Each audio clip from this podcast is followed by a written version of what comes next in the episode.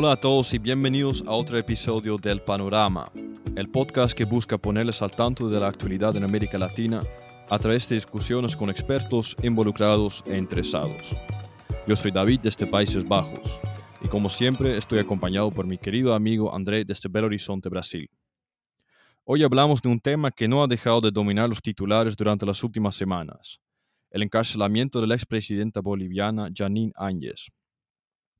La exmandataria del país suramericano actualmente se encuentra en la cárcel en arresto preventivo por cargos de sedición, conspiración y golpe de Estado.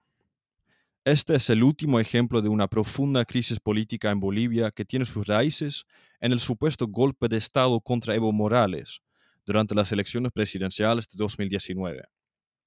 Para entender la actual crisis política en Bolivia y lo que estamos viendo en la actualidad, Estamos encantados de darle la bienvenida al boliviano Iru y la brasileña Larisa.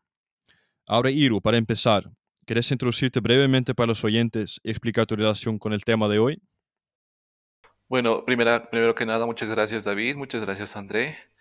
Eh, mi nombre es Iru Pablo Rodríguez Miranda, soy boliviano, estoy radicando en La Paz, en el departamento de La Paz. Y pues eh, soy tesista de la carrera de antropología y como siempre estamos ligados al, ámbito social y, el, y, por todo lo que está aconteciendo, pues eh, estoy encantado de poder participar y dar mi perspectiva acerca de lo que se va a eh, tratar el tema de hoy. ¿no? Muchas gracias, estamos muy felices de contar con tu participación. Y ahora Larisa es una nacional de Brasil que dedicó parte de su tesis al caso boliviano. Larisa, también podrías introducirte brevemente para los oyentes y explicarnos un poco de dónde viene tu interés para Bolivia. Oi, mi nombre es Larissa, soy brasileña. Eh, desde que concluí mi bacharelado en Ciencias Sociales, descri describo y estudio un poco sobre Bolivia. Tuvo eh, unas dos veces en el país y me encantó mucho. Entonces, desde ahí vengo descubriendo y estudiando. Genial. Uh, y antes de entrar en materia, André, vos seguiste la crisis en Bolivia cuando sucedió en 2019.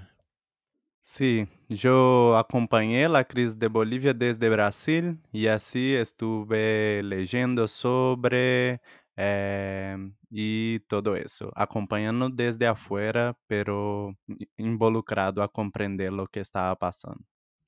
Sí, igual para mí fue un momento de seguir todo lo que estaba pasando en Bolivia desde Europa en ese momento. Pero sí fue un momento muy intenso porque eh, más atrás, en 2019, cuando todavía me estaba especializando en América Latina en la universidad, estaba justamente acompañado por muchísimos bolivianos que estudiaban conmigo en la universidad ahí y que estaban siguiendo de a pie todos los sucesos actuales en Bolivia. Entonces todos los días cuando llegamos a la universidad escuchábamos en la clase las discusiones entre los bolivianos en contra, en favor de Evo Morales, en contra, en favor de lo que también ahora está pasando con Janine Áñez. Em, entonces puedo decir que desde ese punto de vista es más o menos el, acontecimiento histórico más eh, cercano a lo que yo he visto con mis propios ojos. Eh, y lo que yo he podido ver desde un punto de vista cercano y a lo lejos. Em, y desde ahí también em, em, me entran eh, las ganas de hablar este asunto de hoy, que es algo que siempre me ha, interesado un montón. Entonces, eh, vayamos a lo nuestro. hemos visto entonces recientemente que la expresidenta Áñez ha sido encarcelada por el nuevo gobierno de Luis Arce. Em, pero para que nuestros oyentes que quizás no entiendan o no hayan leído lo que está pasando, Iru, eh, ¿puedes ayudarnos un poco a entender eh, qué ha pasado últimamente con el encarcelamiento? Bueno, claro que sí. Eh, es todo un proceso que se viene viviendo, ¿no? Que sigue teniendo sus resultados. El, todo ha empezado el 2019 con las elecciones que ya, ya nos tocaba tener elecciones para presidente y los dos partidos que estaban eh, punteros para disputarse la presidencia, el MAS de Evo Morales y Comunidad Ciudadana de Carlos Mesa, eh, pues entraron como que en un conflicto muy fuerte que ha terminado arrastrando a todo el país a una crisis que ha devenido después en una, en, un, en una cancelación de las mismas elecciones. Y ahí ha habido todo un proceso donde existió un golpe, evidentemente, y después eh, de todo el proceso de un año de gobierno de facto, se ha llamado a elecciones, donde ha entrado Luis Arce, y Luis Arce, podemos decir, como parte de eh, su programa de gobierno, y voy a decirlo así literalmente, sido como un ajuste también de cuentas, ha empezado a, a, buscar a los responsables de lo que ha pasado el 2019 y el 2020, ¿no? O sea, leo el gobierno de facto y es así como ella, que Yanine Áñez entra a la cárcel. Bueno, hay mucho más para ir develando en todo eso que creo que vamos a ir viendo a medida que se va desarrollando el programa, pero en síntesis creo que es eso. Sí, entonces vemos eh, muy claramente que las raíces de todo lo que estamos viendo en este momento se retrasan, eh, se remontan a lo que pasó en 2019. Y específicamente, Iro, estamos hablando de cargos de sedición, de terrorista y de golpe de Estado. ¿Puedes eh, aclarar un poco de dónde vienen estos cargos?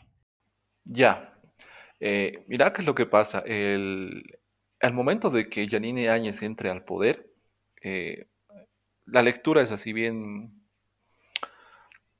bien tajante, ¿no? Ha habido una rebelión eh, policial, militar. ahí han habido otros actores que han acompañado a Yanine Áñez para que ella pueda entrar al poder. pero así de entrada quiero aclarar que desde mi punto de vista Yanine Áñez es una ficha, o sea, es una como alguien que puedes manipular y mover nomás, porque ella estaba en el Beni, ella era como que la, la, presidenta suplente del Senado, o sea, era la segunda Eva Copa, ella no entró a la, presidencia, porque ella pertenecía como que a la línea de la, pertenece a la línea de derecha, de ultraderecha de Bolivia. Entonces ahí eh, entró en juego Fernando, Luis Fernando Camacho de Santa Cruz, Carlos Mesa, eh, igual principales actores políticos de la derecha de Bolivia, pues, Estatuto Quiroga. También hay personas involucradas desde, desde los aparatos de gobierno, ex aparatos de gobierno de derecha y altos mandos militares.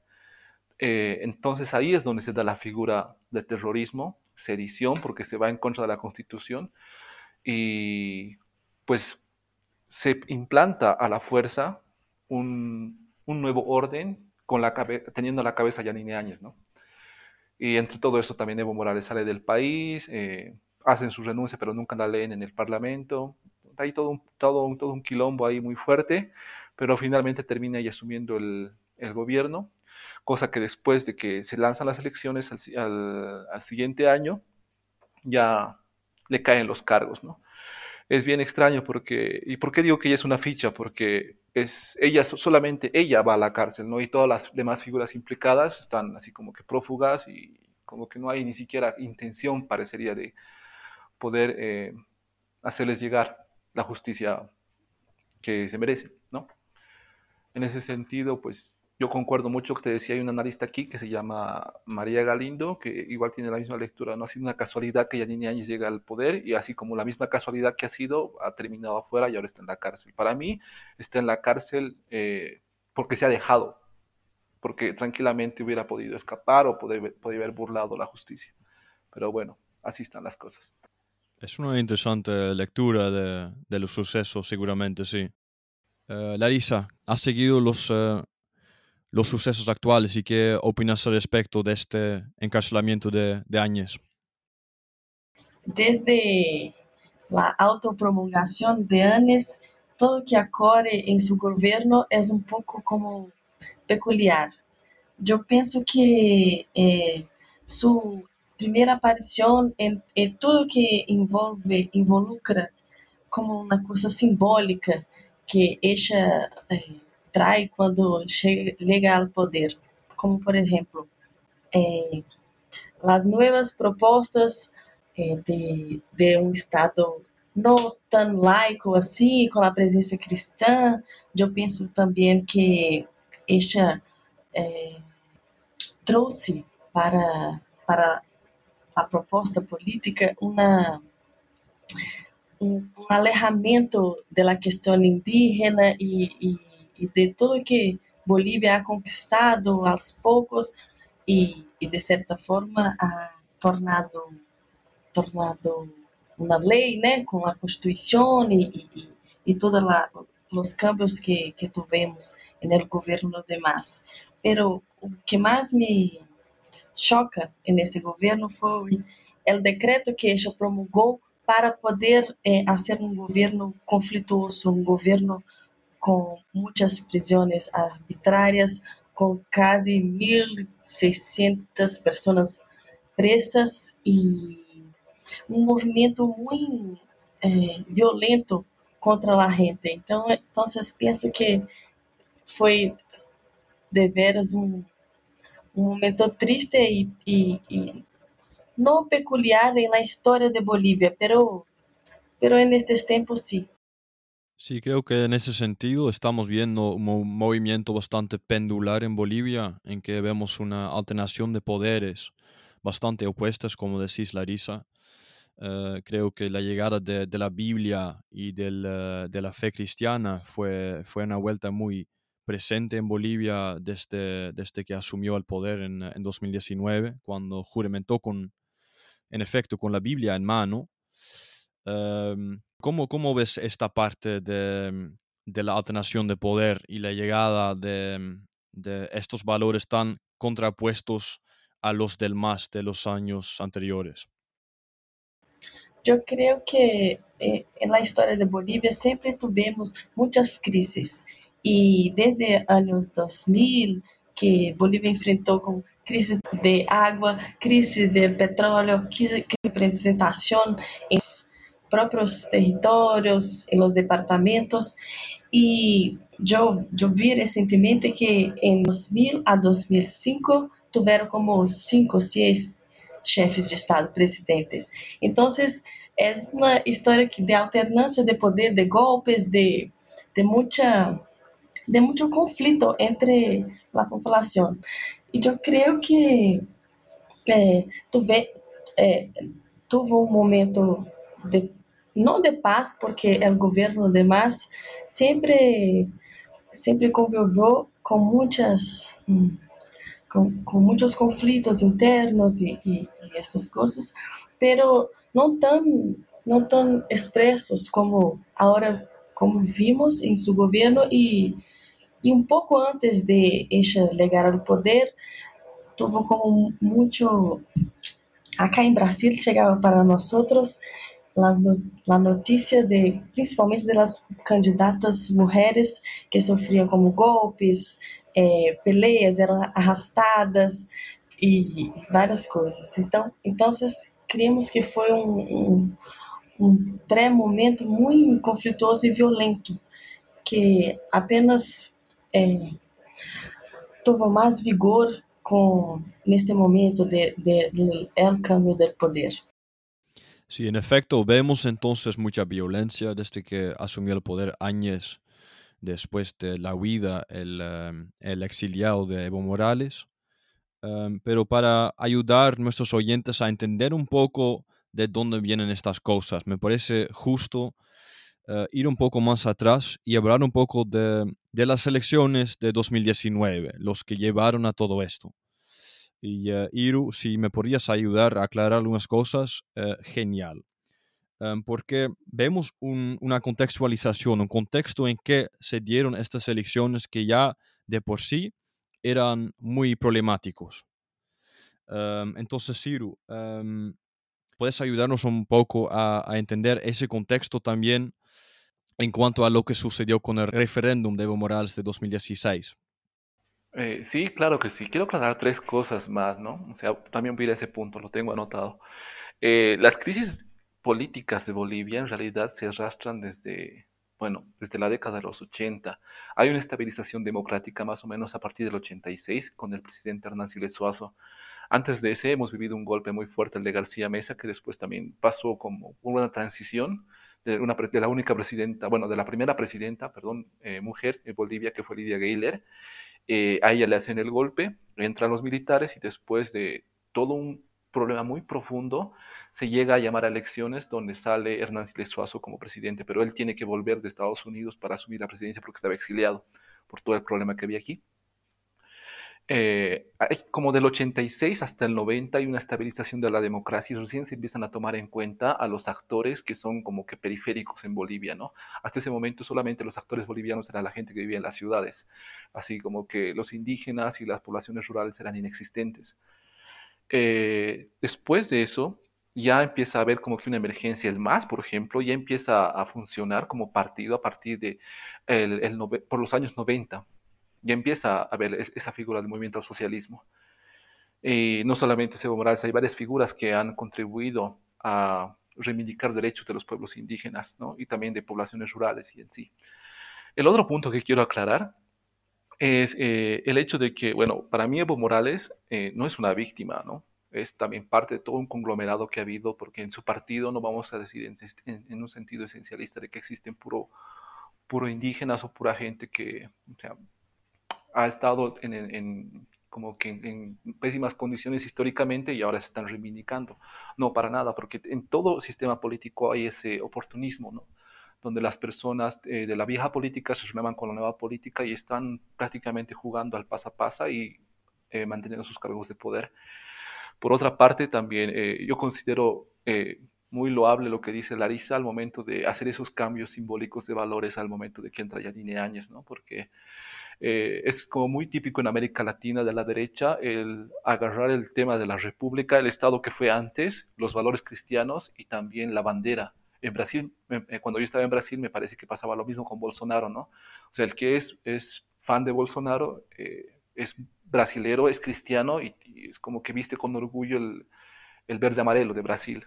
En Bolivia ah, está queriendo pasar algo similar, ¿no? El que es así de derecha quiere reivindicar los valores cristianos y reivindicar los símbolos nacionales de la República. Es como que haciendo un lado la huipala y también símbolos indígenas que sí han tenido un juego bien importante durante esta crisis política del 2019. Y a lo que tú decías, eh, David, sobre lo que ha pasado en el 2019 con Yanine, bueno, con todo el, con todo el aparato que ha entrado con Yanine Áñez, ¿no? Eh, yo iba reforzando mi, mi, voy a reforzar mi argumento que te comentaba en un principio, en la primera participación que tuve, trayendo a colación a estos actores que, de los que no se habla, ¿no? Estoy diciendo de Tuto Quiroga, de eh, Luis Fernando Camacho, de Waldo Albarracín, eh, de Carlos Mesa, que han, han, sido también partícipes de todo eso y que hoy, hoy por hoy es como que hacen la vista gorda y la justicia boliviana y los toca, ¿no? Eh, ha habido cosas muy fuertes, incluso de la época de dictadura y de la época donde, antes de que Evo Morales entre al poder, estaba Gonzalo Sánchez de Lozada, un, bueno, nacionalizado que se fue a Estados Unidos, nacionalizado boliviano, es de Estados Unidos él, pero se fue porque, bueno, el país no lo quería más y había una crisis muy, muy profunda también ahí con el tema del gas. Eh, cuando estaba ya Áñez en el poder, varios de sus ministros de Estado se habían pronunciado para volver al país sea, era volver a recuperar todo eso. Y Yanine Áñez estaba con ese plan. Bueno, no, yo no voy a decir que era su plan original de ella, sino el plan de los que están alrededor de ella, porque para mí Yanine Áñez sigue siendo como que una persona que es una ficha, o sea, es una, una, una persona muy manipulable. Eh, esa es mi lectura.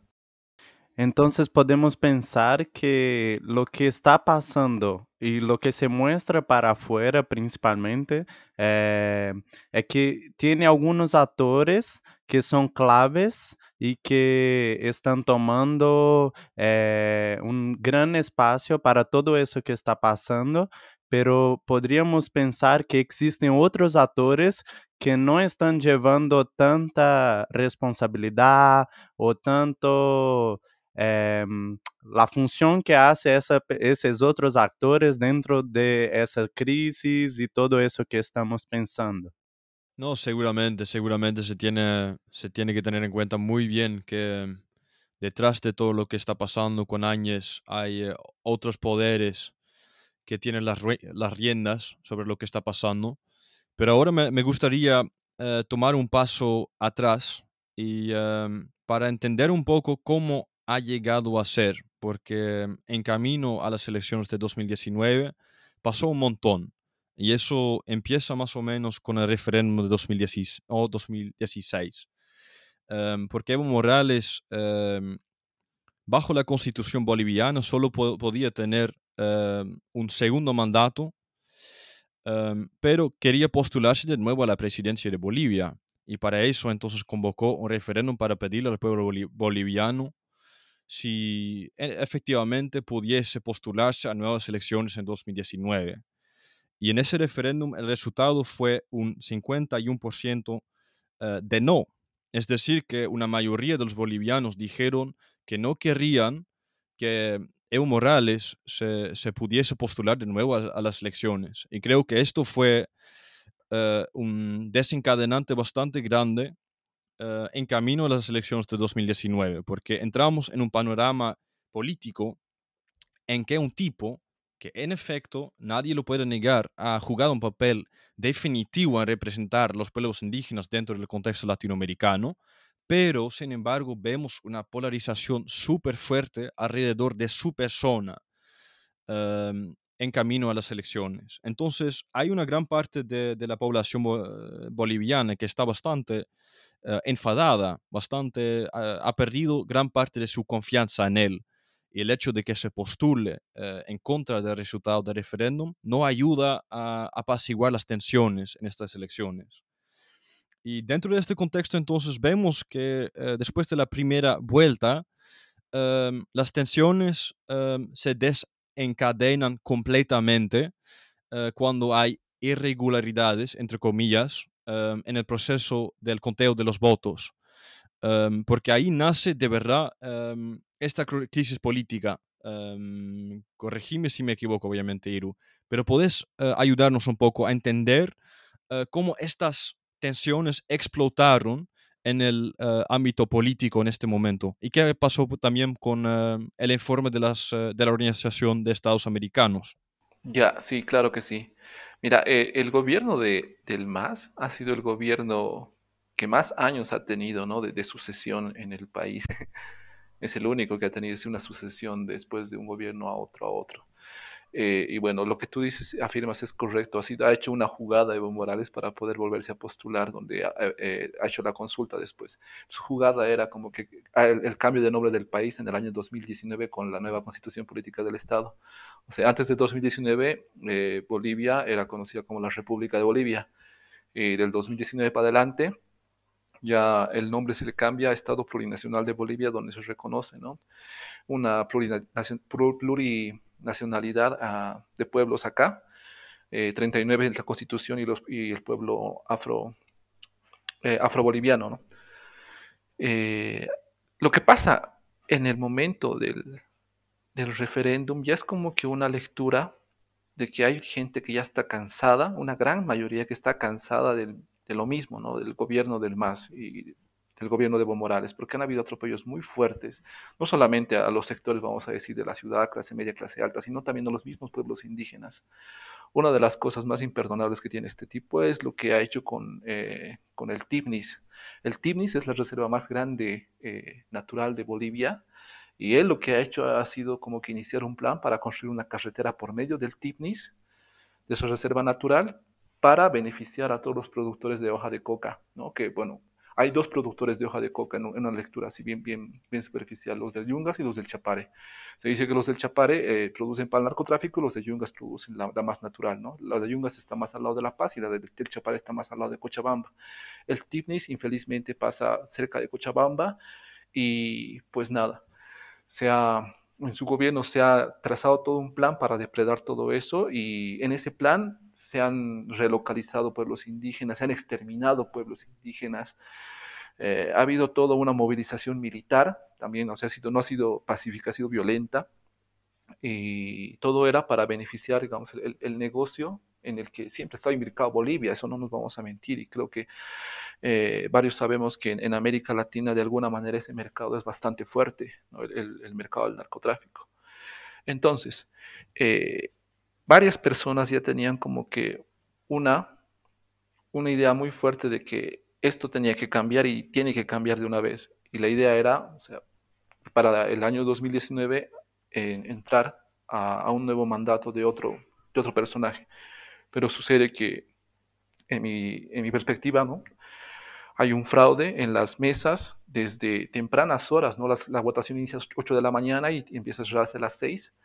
Ya más o menos a la, a la una de la tarde, dos de la tarde, ya había denuncias por redes sociales de que estaban papeletas llenadas en las, en las ánforas, han habido como que personas afines al partido de Evo Morales en, las, en los lugares de sufragio que han hecho los cambios de las, de las, de las papeletas, las cajas de votación, había conteos mal, eh, mal hechos, eh, un ingeniero de sistemas ha denunciado de que se ha cortado el conteo y donde estaban así casi parejos, eh, tanto Evo Morales como Carlos de Mesa, y después se reanuda el conteo y Carlos de, Evo Morales ya estaba ganando con el 51 más 1. es todo un montón de irregularidades y al final la OEA, bueno, se le pide una, el gobierno le pide después de varias protestas, porque estaban protestando en ese tiempo también los médicos, estaban protestando los profesores, y a todos los, sectores que, se han, que han sentido así un fraude descarado también se han empezado a movilizar, el país estaba en plena crisis.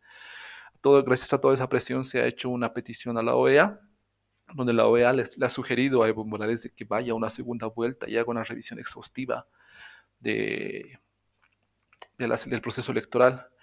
Eh, en primera instancia, él niega hacer eso y dice que ha ganado.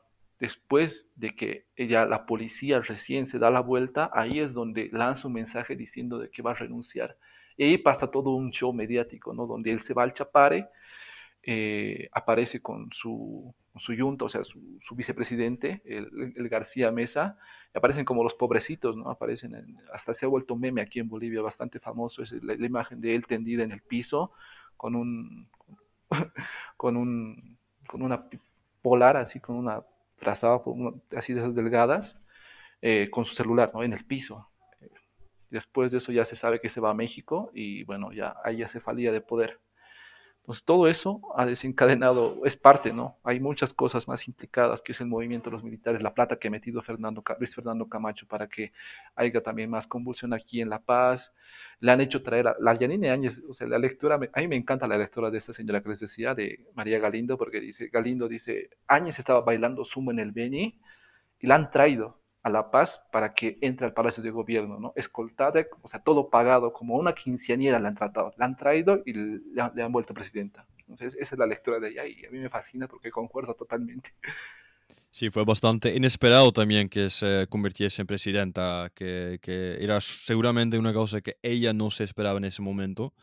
Pero creo que resumiste bastante bien em, las cosas que llevaron al crecimiento de tensiones. Eh, vemos que después de, de, que la OEA constató fraude, e irregularidades en el proceso de conteo, eh, vemos una, una, explosión de movilización callejera en Bolivia con eh, centenares de, de, miles de personas que salen a las calles para protestar y denunciar.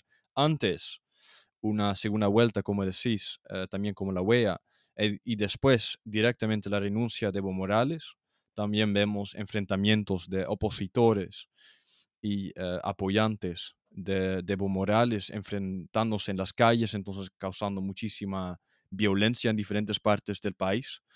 Eh, Larissa, una pregunta para vos, porque vos te especializaste, te fijaste más en el eje indígena. Em, ¿Qué ves vos en este contexto eh, en cuanto a movilización de los indígenas? Porque para ellos Evo Morales fue un símbolo mayor. Yo creo que la fala de Irumbi contemplou bastante em alguns aspectos, principalmente na questão de, de la necessidade de cambiar o candidato, que eu penso que na de, democracia, por mais que eh, sabemos os, os problemas, as críticas que, que, que há nesse contexto, pero eu penso que a população necessitava de um cambio de, de chefe político, de, de figura, porque eu creio que, por mais que é, Evo Morales tuvo seus cambios e, e, e, não há de questionar os logros que Bolívia conseguiu durante seu governo, pero tem muitas falhas, muitas, muitos problemas de de não sei, me parece de usar muito, é, muito a causa indígena, pero nem sempre estás é, do lado dos indígenas. É, eu creio que em alguns momentos desse governo estuvo inclinado mais até mesmo o agronegócio, as, as grandes é, as grandes empresas, el latifúndio. Então, vocês creio que, por mais que, que foi um, um, um governo de grandes proporções, de conhecimento internacional e coisa e tal, teremos esses problemas. Y fue algo sumamente sensible, ¿no? Um, si resumimos lo que pasó en Bolivia, eh, es que fue, fue una cosa um, que estaba viviendo todo el mundo. Un presidente, el primer presidente indígena, probablemente en todo el mundo, um, siendo amenazado por, por uh, una clase política uh, antigua que ya estaba. Fue una cosa interesante ver y lo que, lo que dijo Iru simboliza bastante bien también el lado negativo, el otro lado de la moneda, porque para Evo Morales en el contexto de todo lo que pasó, fue sumamente fácil victimizarse en todo ese contexto. Yo, acuerdo, yo me acuerdo escuchando eh, las noticias en esos días y eh, hablando con, eh, con, compañeros bolivianos. Y vinieron con un, un punto que me parecía bastante interesante y decían, ok, es un líder indígena y esto es, es muy importante, ¿no? Nadie lo niega otra vez. Pero ser líder indígena um, justifica ser uh, apoyador de narcotraficantes, justifica uh, también uh, cometer contra los derechos, por ejemplo, de pueblos indígenas, lo que también mencionó Iru, um, confabular con las clases altas políticas del país para mantenerlos contentos. Son todos asuntos que a mí me parecían bastante, o cuestiones bastante válidas, pero después ves en las noticias y en los titulares que um, la historia que, que, que, vende, que se vende en, en los, los, periódicos, es la lucha esta contra un, in, o entre un indígena y una clase política racista, anti-indígena, que no quiere reconocer esta parte de su historia nacional. Y es una cosa fundamental dentro de, de este contexto. Y creo que con eso llegamos al debate clave de lo que pasó, um, porque hay, hay diferentes lecturas posibles de lo que pasó. Por un lado, hay los que dicen que Evo Morales cometió un fraude, que no hizo caso al referéndum de 2016, cuando la población, una mayoría, dijo no. Uh, y por otro lado, vemos uh, una agrupación um, en que también está el actual presidente Luis Arce, que dice, no, fue un golpe de Estado perpetrado por las Fuerzas Armadas um, y uh, en un combinado golpe cívico-militar. Entonces, me parece ahora interesante hablar un poco de si o no fue un golpe de Estado, porque este es el debate que siempre se escucha en todas partes, tanto en el lado académico que en el lado popular. Entonces, para empezar, André, me, me, me interesaría mucho escuchar tu opinión al respecto. Eh, mi opinión al respecto es que sí fue un golpe por, una, por toda una cuestión de principalmente esa invitación de las, fuerzas, de las Fuerzas Armadas, pero quería escuchar la de los chiques. Pero una cosa que tú dijiste, David, que yo quería aclarar y que es muy interesante poner en juego es que cuando Si miramos uma perspectiva de Benedict Anderson para compreender as nações, é uma coisa muito peculiar e específica o caso boliviano, porque nós estamos falando de estados nacionais, sim, pero há uma diferença entre a concepção de estado e a concepção de nação que quando hablamos de um Estado plurinacional, eh, plurinacional, estamos dizendo de um Estado que reconhece a quantidade de nações que existe dentro desse Estado. Então, isso é muito interessante porque isso hace Bolívia ser tão particular dentro de la região e também de ser tão difícil de que compreendamos, porque é uma coisa única y al mismo tiempo que de todo eso que ustedes ya hablaron, yo pienso la defensa de ese Estado eh, plurinacional y cómo se juega ese lugar de esa persona, de Evo Morales, y cómo se juega todo eso que Iro también dijo de las personas que cuando van a defender una cosa distinta a eso, eh, sacan esa idea y toman solamente la idea de Estado, la idea republicana de todo eso. Entonces, la idea de borrar ese, ese juego de Estado y naciones y la cantidad de acciones es, es muy arriesgoso. Eh, es el hecho para mí de haber un golpe eh, porque tampoco se comprende la importancia de existir un Estado plurinacional, sí, que reconozca las naciones que existen ahí adentro. Entonces, por eso para mí es tan difícil y tan peligroso ese golpe que hubo en Bolivia. Eh, mira, André, David, Larisa, eh, yo pienso que existe una forma mediática de manipular a la gente a través de lo simbólico muy, y lo simbólico cala muy fuerte en el sentimiento nacional y en el sentimiento de identidad. ¿Por qué hago una separación de estos últimos dos? Porque eh, se ha trabajado mediáticamente mucho el sentimiento de, lo nacional con la república, ¿no? Y eso en un sentido antagónico, podríamos decir, con lo que sería lo original, lo originario o lo indígena. En, eh, en esta lectura, vemos como que existe mediáticamente una contraposición y te ponen así la, la bandera boliviana contra la huipala. Eh, te ponen eh, el, la flor de patucú con eh, una flor indígena, cosas así. Y a partir de eso hay como que un juego mediático para decir si estás con esto, estás apoyando a este régimen que, o sea, tiene todos los adjetivos más despreciables que podemos eh, ponerle, digamos, así es eh, dicen, no, que socialismo, que vas a acabar como Venezuela, que vas a acabar así, porque pones la huipala y, y, y usas a la Pachamama, más o menos. Es como que ese jueguito mediático muy fuerte, muy fuerte. Y eso, como te digo, lleva a la confrontación, llega a la confrontación que pues se ve evidente ¿no? en, este, en este tipo de manifestaciones cuando hay estas crisis eh, y se ha polarizado bastante en el 2019 cuando eh, bajaba toda una, una gran cantidad de personas desde el alto no reivindicando la, la, el, a Evo Morales, sino defendiendo sus símbolos, no defendiendo la huipala, porque ha habido también todo un avasallamiento y, una, y un desprecio así profundo de esos símbolos por parte del gobierno que estaba sea, de Yanine Áñez, de la policía y de los que estaban así a su lado. Entonces sí, no se puede negar que había, que había también toda una, una voluntad profundamente racista de todas las personas que estaban asumiendo el poder en ese entonces. ¿No? Y evidentemente eh, no, no podían, o sea, lo, menos que podían esperar era que el Alto, que es una ciudad que siempre se moviliza en tiempos de crisis, eh, dé su respuesta, ¿no? Y ha dado su respuesta. El famoso ahora sí guerra civil eh, viene de ahí, ¿no? De ese movimiento que han tenido esas personas. Y no ha sido por eh, defender, digo solamente a Evo Morales, ¿no? Eso habría sido pues algo añadido, añadido, porque a Evo Morales ya le tocaba salir.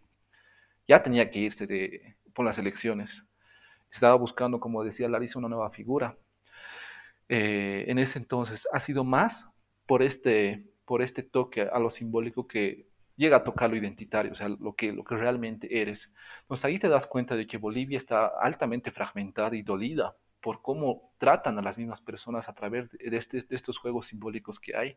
Ahora tenemos que también ser muy críticos a lo que tú decías, David. Por ejemplo, yo así sumo uh, el argumento de una antropóloga que se llama Alcida, Ramos. Eh, trabaja no este mito del buen salvaje, o sea, del buen indígena.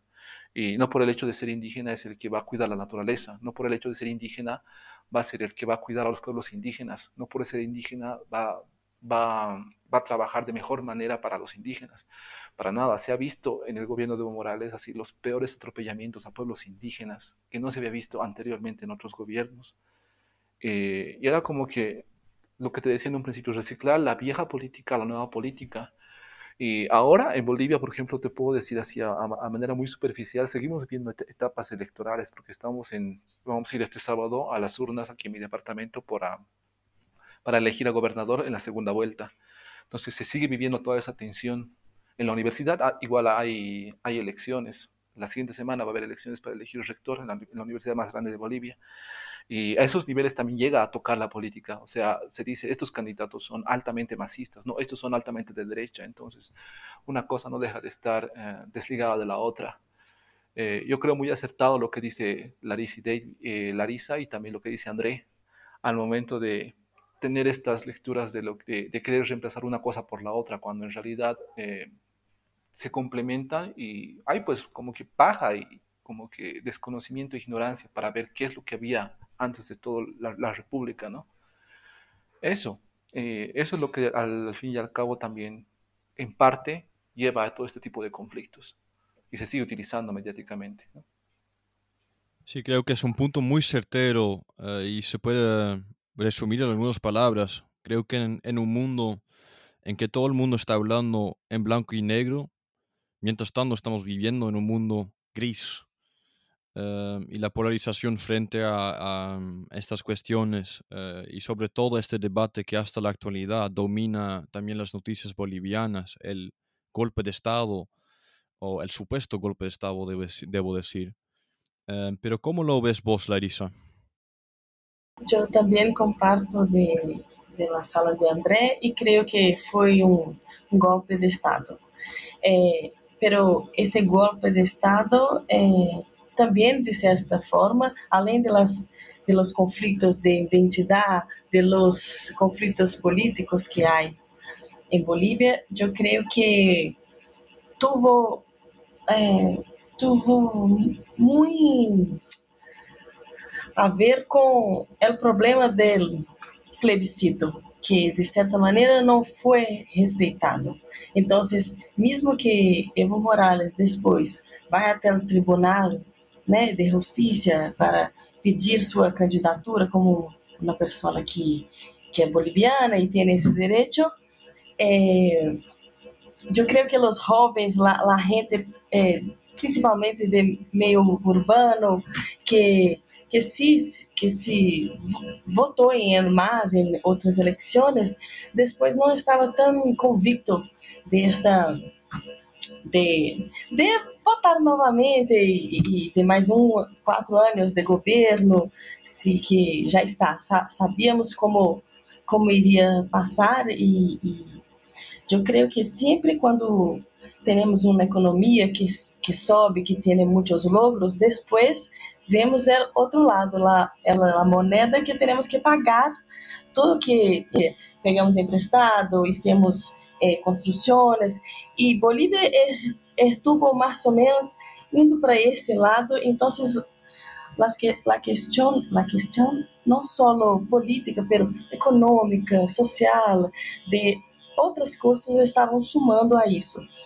E eu creio que a população, bem, quando tuvo el, golpe, que eu creio que foi um golpe porque sacou da presidência e, a polícia em greve, a gente em greve, el, eh, governo militar não, não eh, como dizer, retirou sua sua competência neste momento, bueno, agora não vou mais proteger o presidente e su, vou sugerir que salga do poder. Então, creio que foi mais ou menos um golpe. Pero o que eu queria dizer é que depois, mais achar, a gente que, não sei, estuvo talvez em conflito se, se, se gostava, se estava de acordo ou não com Evo, presenciou em el ano de anos um governo muito truculento, muito violento, muito como se se volvesse uma ditadura. Então, eu creio que a gente, sei, a classe média ou, ou, ou as pessoas que não têm uma convicção política tão tão enfática que que pode cambiar conforme eh, a história do lugar que vive, eu creio que essa gente foi hasta los, los eh, hasta el de votación y volvió a votar en más. Ok, interesante, interesante. Ok, yo tengo algunas cosas que decir al respecto, porque yo de verdad he intentado afrontar este asunto objetivamente, entonces por ambos lados, los que dicen si fue golpe o no fue golpe, y escuché eh, sus puntos tanto de, de Iru y de, de Larisa y de André, y es justo, ¿no? Eh, por un lado, es, es, necesario reconocer que la manera por la que llegó al poder Janine Áñez no fue completamente justa, no por la constitución, no siguiendo todas las reglas. Eso está, está hecho, eso está claro. sobre todo porque cuando fue juramentada, Janine Áñez no hubo el, el quórum, por ejemplo, no había suficientes personas para confirmar su llegada a la presidencia. Pero por otro lado, creo que hay una vela que cubre una gran parte de lo que realmente pasó. Yo me acuerdo cuando estaba en la universidad que había muchos chicos que supuestamente se especializaban en Bolivia y solo viendo a un hombre indígena siendo acusado, eh, según eh, parecía en ese momento, em, en ese momento fue tan fácil decir, ok, este tipo está siendo eh, víctima de toda esta situación. Pero después, lo que yo pienso, y después estaría muy interesado escuchar un poco lo que, lo que opinan los chicos. Yo tengo algunas cosas por las que yo diría personalmente que no fue ese golpe.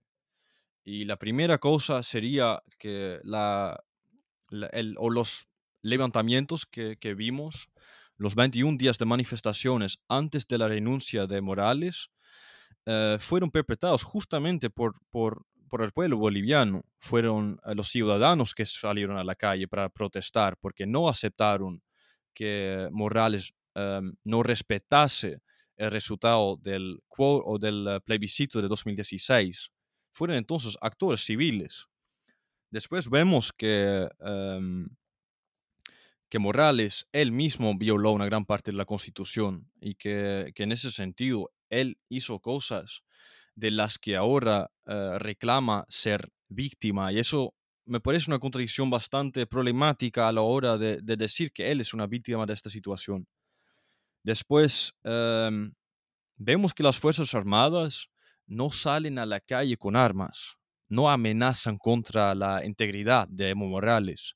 Evo Morales pierde a cierto punto el apoyo de las fuerzas policiales, las Fuerzas Armadas, eso sí, pero dentro del marco de la constitución boliviana es posible sugerir, y por eso que también emplearon ese vocabulario, que fue una elección muy consciente por parte de, de uh, William Scaliman, el, el, uh, el, general principal uh, del, ejército boliviano. En ese sentido, no fue una amenaza clara de, violencia. Es claro, mucha gente ve la situación, ve la involucración de las Fuerzas Armadas, ve un cambio de poderes y automáticamente dice es golpe de Estado. Pero después, si nos fijamos en la definición, por ejemplo, cuando las Fuerzas Armadas o una élite armada pretende derrocar a un gobierno legítimo con violencia o la amenaza de violencia, pero también es la falta de legitimidad del gobierno de Morales, que no existía en ese momento, que también hace que la cuestión esté un poco más matizado que mucha gente lo hace aparentar. Um, pero yo no soy boliviano, entonces, Iru, est estaría muy interesado escuchar lo que vos uh, tenés para decir al respecto. Eh, gracias David, también gracias Larisa. Eh, bueno, he escuchado sus comentarios y me parece sumamente interesante ¿no? entrar y agarrar esta, esta figura de Evo Morales y la figura de si fue golpe o no fue golpe, eh, después de todo lo que hemos, hemos ido ya tejiendo. Y pues mira, les voy a contar algo que yo vivo en mi cotidiano, ¿no? Si entro a mis redes sociales, entro a Facebook y veo así miles de perfiles de amigos que tienen en su, en su foto de perfil un, un, efecto que dice no fue golpe, fue fraude, ¿no? Y fue fraude y abajo la bandera boliviana, rojo, amarillo y verde, ¿no?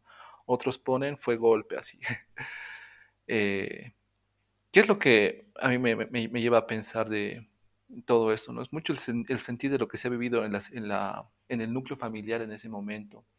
O sea, yo, yo me recuerdo en ese momento como bien sabe André, yo estaba en Brasil y a mí me, pues me dolía bastante y me inquietaba, no me dejaba dormir el hecho de que estaba pasando una crisis muy profunda acá, eh, mi país, mi familia, o sea, mi, mi papá no estaba durmiendo, eh, había como que una, una amenaza en toda la zona de que iban a haber eh, este tipo de violencias, saqueos entre las mismas personas, de, los vecinos, o sea, unos que eran afines a Evo, otros que no, no eran afines a Evo, pues hay una polarización muy fuerte en los barrios, ¿no? Y en los barrios así tanto centrales como periféricos de la ciudad. No todo es así una tacita de leche, ni todo es pintado por, como dicen algunos, la zona sur es todo, de, todo de, de, personas que son de la derecha o personas de la clase alta, medio, que son, o no son masistas, ¿no? Hay un, hay un conglomerado muy fuerte de, personas que pueden estar ser afines o no afines al MAS. para mí, eh, yo, yo, repito nuevamente, sí fue, sí fue un golpe, sí fue un golpe por las características violentas que tuvo, pero eso no desestima y no, no le quita tampoco a eh, valora la lectura de que Evo Morales era una figura ya que debía ser cambiada. Eh, era una figura, es una figura que ya, ya, ya ha llegado hacia el límite del cinismo y la gente estaba cansada de él. Y no solamente él, sino los acompañantes de, gobierno de Evo Morales, porque tenemos que eh, recordar que él no gobierna solo, ¿no? Gobierna con su gente. Ahí está Álvaro, García Linera, está, hay un tipo que yo lo, lo, escucho y me da ganas así de, de apagar todo lo que está pasando es, eh, le dicen el Satuco, y es uno, era uno de los eh, cercanos de Evo Morales.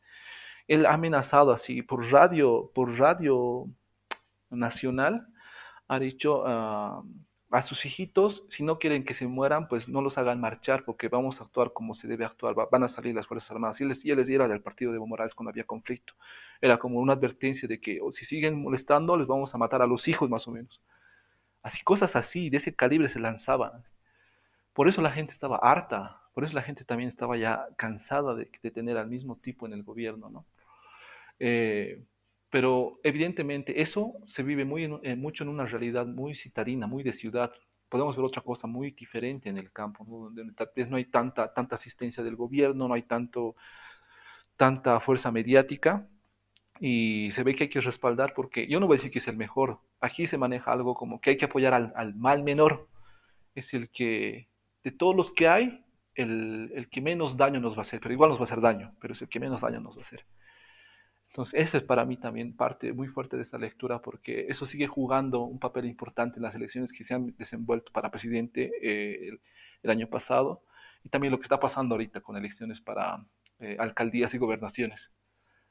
La gente se, decanta por el mal menor, no es como que ya el mejor candidato, porque todos sabemos que tienen su cola de paja, Y ahora en Bolivia lo que me está gustando es que ya está viendo una renovación de la vieja política, bueno, aunque eh, hay personas sigue afines a los partidos que ya son, por decir así, los, que siempre se presentan, eh, por lo menos ya hay nuevos actores. Eso hay que ya empezar a reconocer.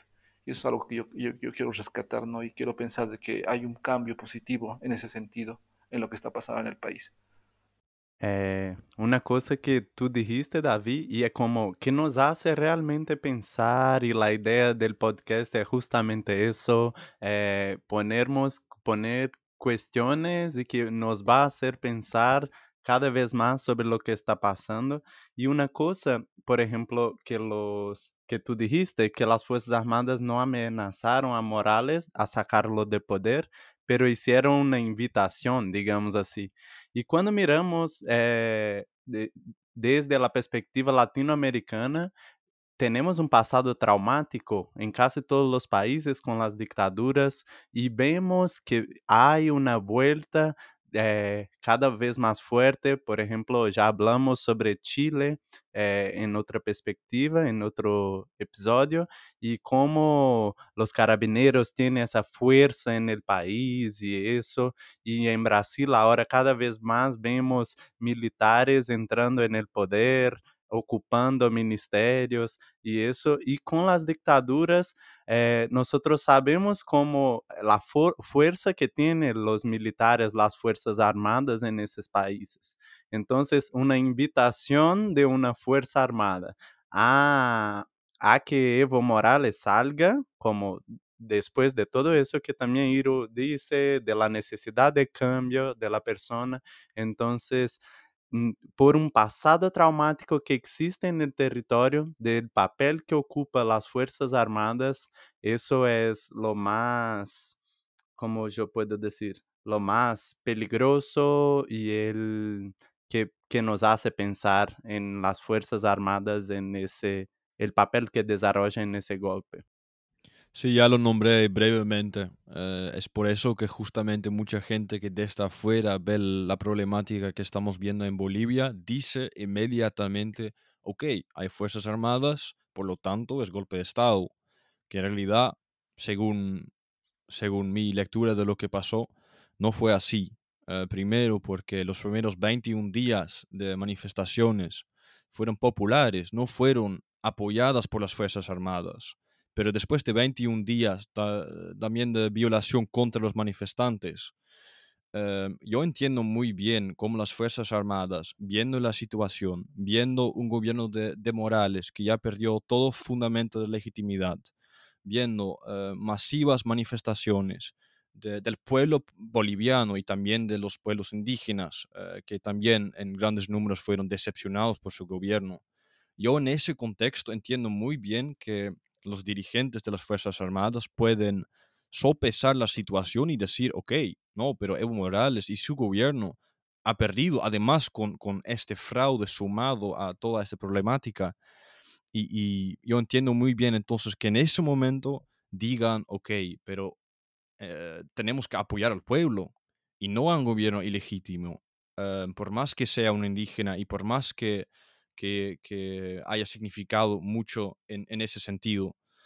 Em, y obviamente se tienen que aplicar los matices, ¿no? Em, y, cuando se convierta en un debate semiótico, creo que el debate no vale por mucho, pero mientras también se puedan discutir estos asuntos, y es muy justo lo que decís, André, que las Fuerzas Armadas han jugado un papel muy doloroso en muchos países de América Latina, pero también una cosa que quiero eh, subrayar antes de dar la palabra a Iru, es que dentro de la, del marco de la constitución boliviana, el artículo 68, si no me equivoco, em, es admitido em, para las Fuerzas Armadas bolivianas de sugerir cuando em, la democracia está en peligro, sugerir cambios al gobierno boliviano. Entonces, si las Fuerzas Armadas se fijan en la situación y llegan a la conclusión que la democracia y el pacífico cambio de poderes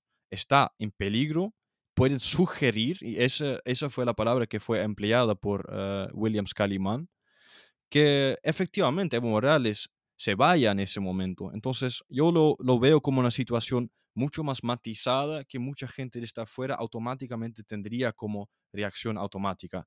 Pero Iru, ¿qué, qué opinas? Eh, mira, yo creo que la lectura va para incluso después de lo que pasa eh, cuando Janine Áñez entra al poder, ¿no?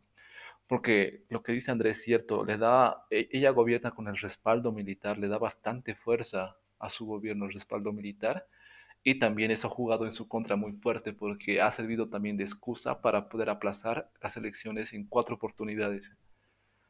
O sea, ella ha entrado a la presidencia en noviembre del 2019 y de ahí hasta octubre del 2020 se han cancelado cuatro veces las elecciones por diferentes motivos. Uno era la pandemia, otro que era muy pronto y otro era por el tema de, o sea, estaba, estaba pagando los, los favores a los militares. Es bien obvio, ella ha hecho un, este, ha hecho un, se ha pasado por, por alto todo lo que digamos es el régimen militar y ha aprobado con un decreto pagando los favores a todos los que le han hecho de los militares el favor para que ya entre al gobierno, los ascensos, ¿no? Eh, se ha puesto la, el Parlamento, o sea, los que estaban todavía acá en el país del MAS, se han opuesto a eso y ha habido igual todo un revuelo por eso. Eh, entonces, sí, en ese sentido podemos ver que, como lo que decía André con, con la historia de América Latina, Yanine Áñez sí ha entrado por la fuerza. Ha entrado por la fuerza, eh, porque nadie la conocía. Ah, yo ni siquiera sabía quién era Yanine Áñez. Así creo que bastante, todas las personas que están, vivimos en la sede de gobierno ni, teníamos idea de que esa persona existía. La han traído y la, han puesto como una figura así, emblemática, simbólica como presidenta, pero como te decía, en otra oportunidad hay otros actores a los que no se los toca, que están también ahí involucrados. ¿Y por qué no llamarlos también a ellos golpistas y sediciosos? ¿no? Si ellos también han movido, se sabe abiertamente que Luis Fernando Camacho, que es uno de los que ha participado bastante en el, en el golpe, porque, bueno, él, ha mandado una carta también a Evo Morales diciendo que renuncie. Nos hemos enterado después de que su papá, o sea, que es uno de los grandes ricos de Bolivia, su papá, que es un mega empresario, ha pagado a las fuerzas militares para que igual no actúen en ese, en ese momento. Él ha llegado a La Paz cuando había un fuerte confrontamiento ahí, el, el, el aeropuerto cerrado, pero él ha llegado a La Paz eh, porque igual ha, pagado a militares, parece que ha pagado igual así privadamente para que le, lleven hasta el Palacio de Gobierno. Eh, y una forma así de ver ese contraste bien fuerte de que lo que se hace con la plata y lo que se hace con las simpatías y no no cuadran, eh, es porque después cuando él se postula y vuelve a La Paz así es altamente repudiado. Le votan comida a, a, Luis Fernando Camacho cuando se presenta como eh, postulante a presidente aquí en La Paz.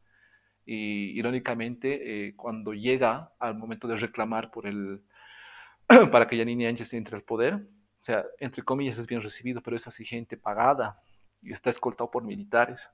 Entonces sí se ve de la mano un fuerte acompañamiento militar de ese gobierno. Y eso es lo que también la juega en contra, como te decía, porque eso ha sido como que esto ya, ya no, puede, no puede volver a ser como antes y no puede llegar a, a repetirse lo mismo que ya se ha repetido en Bolivia. Entonces ha sido también parte como de la campaña de Luis Arce para que él, él, gane las elecciones. Porque yo te soy bien sincero, mira, yo creo que si las elecciones eran antes de julio, eh, Luis Arce no ganaba porque las cosas se han ido acumulando en el gobierno de Áñez. El caso, estábamos eh, comentando, los respiradores, la corrupción, los abusos de poder, el tema de la cuarentena también, donde nos, ha tenido bajo resguardo militar. Han habido un montón de cosas así fuera de lugar y abusos así fuera de lugar que han jugado a favor de Luis Arce para que sea presidente. Sí, sí. Quiero decir dos cosas al respecto y después lamentablemente ya tenemos que ir a, Ah, pues las últimas ideas que nosotros eh, tenemos eh, acerca del perspectivo para el futuro en Bolivia. Pero antes de eso, em, es muy importante lo que, lo que dijo Iru, que tenemos que reconocer también la violencia del gobierno de Janine Áñez. Es eh, innegable que su gobierno perpetró también violaciones de lesa humanidad, sobre todo cuando con, con, las Fuerzas Armadas combatió las manifestaciones en favor de Evo Morales después de que se fuese em, a México y después a, Argentina, es innegable eso, absolutamente. Pero otra cosa que es muy importante resaltar es que dos errores no hacen un acierto. Que Áñez haya perpetrado crímenes eh, y que su gobierno haya sido caracterizado por violación de, o violaciones de derechos de los bolivianos no quiere decir que fue golpe de Estado. Y otra cosa, un, matiz muy importante es que Janine Áñez, según mi perspectiva, llegó al poder con las Fuerzas Armadas, pero no por las Fuerzas Armadas. Las Fuerzas Armadas no fueron la causa principal, fueron simplemente la, gota que rebasó el vaso fueron la última cosa después de muchísimas acumulaciones de tensiones del mismo pueblo boliviano que llevaron a ese momento. Y yo que reconozco, sería la primera persona para hacerlo, que el gobierno de Áñez no fue un éxito, fue caracterizado por una pésima gestión de la pandemia, eh, fue caracterizado por corrupción, fue caracterizado por represión a protestas en favor de Morales. Entonces, han, cosas han ido mal, en efecto, pero no debemos usar todas esas cosas negativas para, para de alguna forma hacer lo que está mal con el gobierno de Morales. Y creo que también con, con, vista hacia el futuro es importante que también eh, tenemos en cuenta que, que, hay ciertas o ciertos peligros con la vuelta al poder del MAS, que no simplemente es una vuelta a la normalidad, porque el MAS estuvo en poder por, por muchísimo tiempo, pero que también tenemos que ser muy cautelosos con eso. Em, bueno, ahora, em, antes de dar la, la, última palabra a los invitados, quiero narrar un poco los sucesos de después. Entonces, vemos que Áñez surge a la presidencia eh, a una pésima gestión, su gobierno en muchos aspectos, eh, caracterizado por mucha violencia. Y por ese, justo por ese panorama es que Luis Arce también ha podido eh, recaudar tanto apoyo como para ganar las elecciones en primera vuelta en, eh, el año pasado. Ahora, em, con mira hacia el futuro. Em, muchos dicen que con la vuelta del MAS y con la detención de Áñez, simplemente estamos viendo una represalia política y que los perseguidos se vuelven perseguidores. Eso ya lo hemos discutido pero con una mirada hacia el futuro. Iru y Larissa y también André, em, sus últimas palabras, ¿pueden reflexionar un poco en cuanto a cómo Bolivia puede salir de esta crisis y unificar los distintos sectores polarizados? Mm, gracias, David.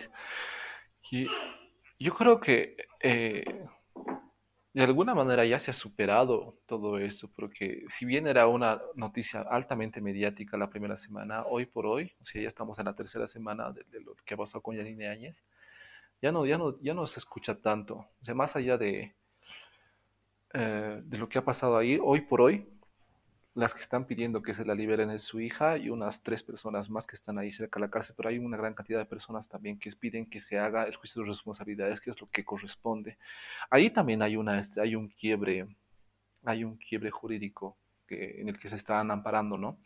Dicen, a Yanine Áñez no debían haberla detenido porque se le está, se le está juzgando, eh, como tú dices, por sedición, terrorismo, eh, pero eso fue su cargo de presidencia, ¿no? Pero ah, es como que se le está deteniendo por, como, como senadora, o sea, antes de que llegue a la presidencia. Y hay un, hay un, hay un problema jurídico, porque lo que realmente corresponde, están diciendo acá, es lo que, es que se haga un juicio de responsabilidades, no solamente a Yanine Áñez, sino a todos los involucrados en su gobierno.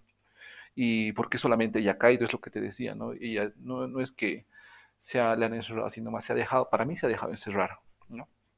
Porque hay varios actores que siguen ahí, por ahí libres y lo que corresponde, eh, bueno, yo, yo, yo, concuerdo con esa lectura, es un juicio de responsabilidades donde tienen que votar todo el Parlamento. Tienen que votar para que se haga el juicio. Y ahorita está, como tú decías, en, en detención preventiva, eh, pero está bajo ese cargo, ¿no? Y, es, y, irónicamente es la única que está en, en, detención preventiva. Lo que yo veo para, no voy a decir resolver la crisis porque creo que vivimos en América Latina una crisis eh, continua de diferente índole, ¿no? Pueden ser económicas, sociales, eh, populares, etcétera, todo el tiempo, pero yo creo que sí se puede como que eh, tener un colchón donde podamos vivir por lo menos un tiempo de estabilidad, entre comillas, y para mí ya está pasando, y es como este cambio de autoridades. Se ha cambiado ya de presidencia, ha habido un momento donde ya se, ha, se está empezando a reactivar el país, está habiendo un cambio de autoridades ahora en, en, la, en, las alcaldías y gobernaciones y está viendo también esa renovación. Entonces va a haber por un tiempo una estabilidad donde la persona le va a dar como que el beneficio de la duda para ver qué es lo que van a hacer en su nueva gestión. ¿no? Y eso ya, para mí ya es bueno porque se está viviendo una estabilización en el país. Espero que tengas razón, que con la llegada del gobierno de Luis, Arce, efectivamente Bolivia pase página y pase, pase de, de, de, entrar en una época positiva después de esta crisis política. Uh, ahora, André, uh, ¿cuál es tu deseo para Bolivia para el futuro? Eh, mirando eso que estábamos hablando de la prisión de Áñez, es una cosa que por más que tenga un millón de matices, al mismo tiempo que nosotros vemos desde una perspectiva de lo que pasa en América Latina, que casi siempre los, los responsables no son eh, responsa responsabilizados, no son arrestados, siempre tenemos las amnistías, es como un momento que también es eso, que quien lo hizo que pague de alguna manera, pero ahí tiene que mirar las cuestiones jurídicas y todo eso. Pero en una perspectiva eh, futura, yo veo que eh, pasamos por todo eso desde un, una cantidad de gobiernos más a izquierda, después en 2015 con el golpe que tiene en Brasil, volvemos a tener más gobiernos a la derecha, en Brasil yo, yo digo neofascista, y vamos eso y vemos que esos gobiernos eh, não têm força para não tiveram força para conseguir uma pandemia, eh, para conseguir lidar com a pandemia, por exemplo, e então eu penso que vai volver a uma quantidade de governos em, todo o território de eso que se llamaba en el inicio del siglo de marea rosa, sí, entonces va a volver una cantidad de gobiernos eh, que van a estar más preocupados con la población y todo eso, y pienso que en Bolivia va a estar igual y ojalá sea realmente eso que Iro dice, un momento de tener un colchón para que nosotros pudiéramos nos acostar y descansar un poco. Lindísimas palabras, qué poeta. Y ahora, eh, Larisa, eh, la última pero no menor, ¿qué pensás vos? Yo estoy en, consonância com o pensamento de Iru e de André. Eu creio que Luiz Arce, por um lado, foi uma, uma boa uma boa opção porque durante o governo de Mas foi ministro da Economia. Então, de uma certa maneira, não foi uma economia muito heterodoxa.